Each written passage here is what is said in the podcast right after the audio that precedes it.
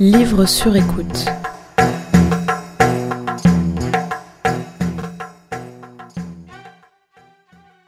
Johanna a 25 ans, une tête bien faite et bien pleine.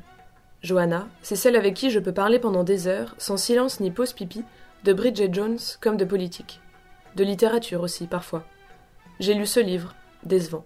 J'ai découvert celui-ci, génial. Ces discussions, on les a souvent à ce qu'on appelle notre QG, une petite terrasse coincée sur un minuscule trottoir, entre un cinéma et une librairie. Quand un mardi, au QG, devant une bière fraîche, je lui ai demandé un livre qui l'aurait marqué, elle m'a assez vite répondu. Des Orientales, de Negar Javadi. Parce que c'est la première fois qu'un style, qu'une manière d'écrire me touche autant. Bienvenue dans le deuxième podcast de Livres sur écoute. L'escalator. À Paris, mon père, Darius Sadar, ne prenait jamais d'escalator. La première fois que je suis descendue avec lui dans le métro, le 21 avril 1981, je lui en ai demandé la raison et il m'a répondu. L'escalator, c'est pour eux. Par eux, il entendait vous, évidemment. Vous qui alliez au travail en ce mardi matin d'avril. Vous, citoyens de ce pays dont les impôts, les prélèvements obligatoires, les taxes d'habitation, mais aussi l'éducation, l'intransigeance, le sens critique, l'esprit de solidarité, la fierté, la culture, le patriotisme, l'attachement à la République et à la démocratie avaient concouru durant des siècles à aboutir à ces escaliers mécaniques installés à des mètres sous terre. À dix ans, je n'avais pas conscience de toutes ces notions, mais le regard désarmé de mon père, attrapé durant les mois passés seul dans cette ville et que je ne lui connaissais pas, m'ébranla au point qu'aujourd'hui encore, chaque fois que je me trouve face à un escalator, je pense à lui. J'entends le bruit de ses pas qui grimpent les marches dures de l'escalier.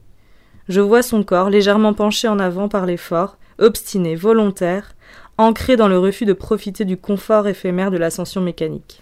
Dans la logique de Darius Sadar, ce genre de luxe se méritait, Sinon, c'était de l'abus, voire du vol.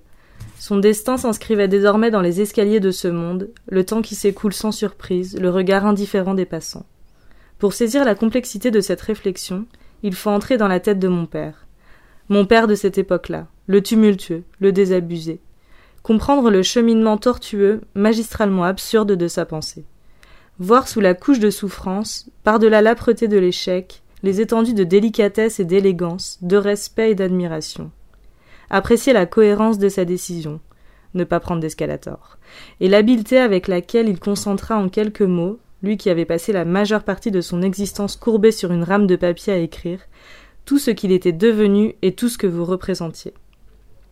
Mais vous le savez aussi bien que moi, pour prétendre entrer dans la tête d'un homme, il faut d'abord le connaître, avaler toutes ses vies, toutes ses luttes, tous ses fantômes. Et croyez-moi, si je commence par là, si j'abats déjà la carte du père, je n'arriverai plus à vous raconter ce que je m'apprête à vous raconter. Restons sur l'impact de cette phrase. L'escalator, c'est pour eux. Raison qui m'a décidé, en partie, à entreprendre ce récit sans savoir par où commencer. Tout ce que je sais, c'est que ces pages ne seront pas linéaires. Raconter le présent exige que je remonte loin dans le passé, que je traverse les frontières, survole les montagnes, et rejoignent ce lac immense qu'on appelle mer, guidé par le flux des images, des associations libres, des soubresauts organiques, les creux et les bosses sculptés dans mes souvenirs par le temps.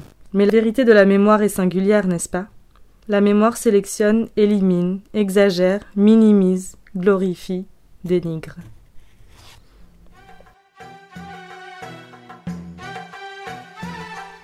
Livre sur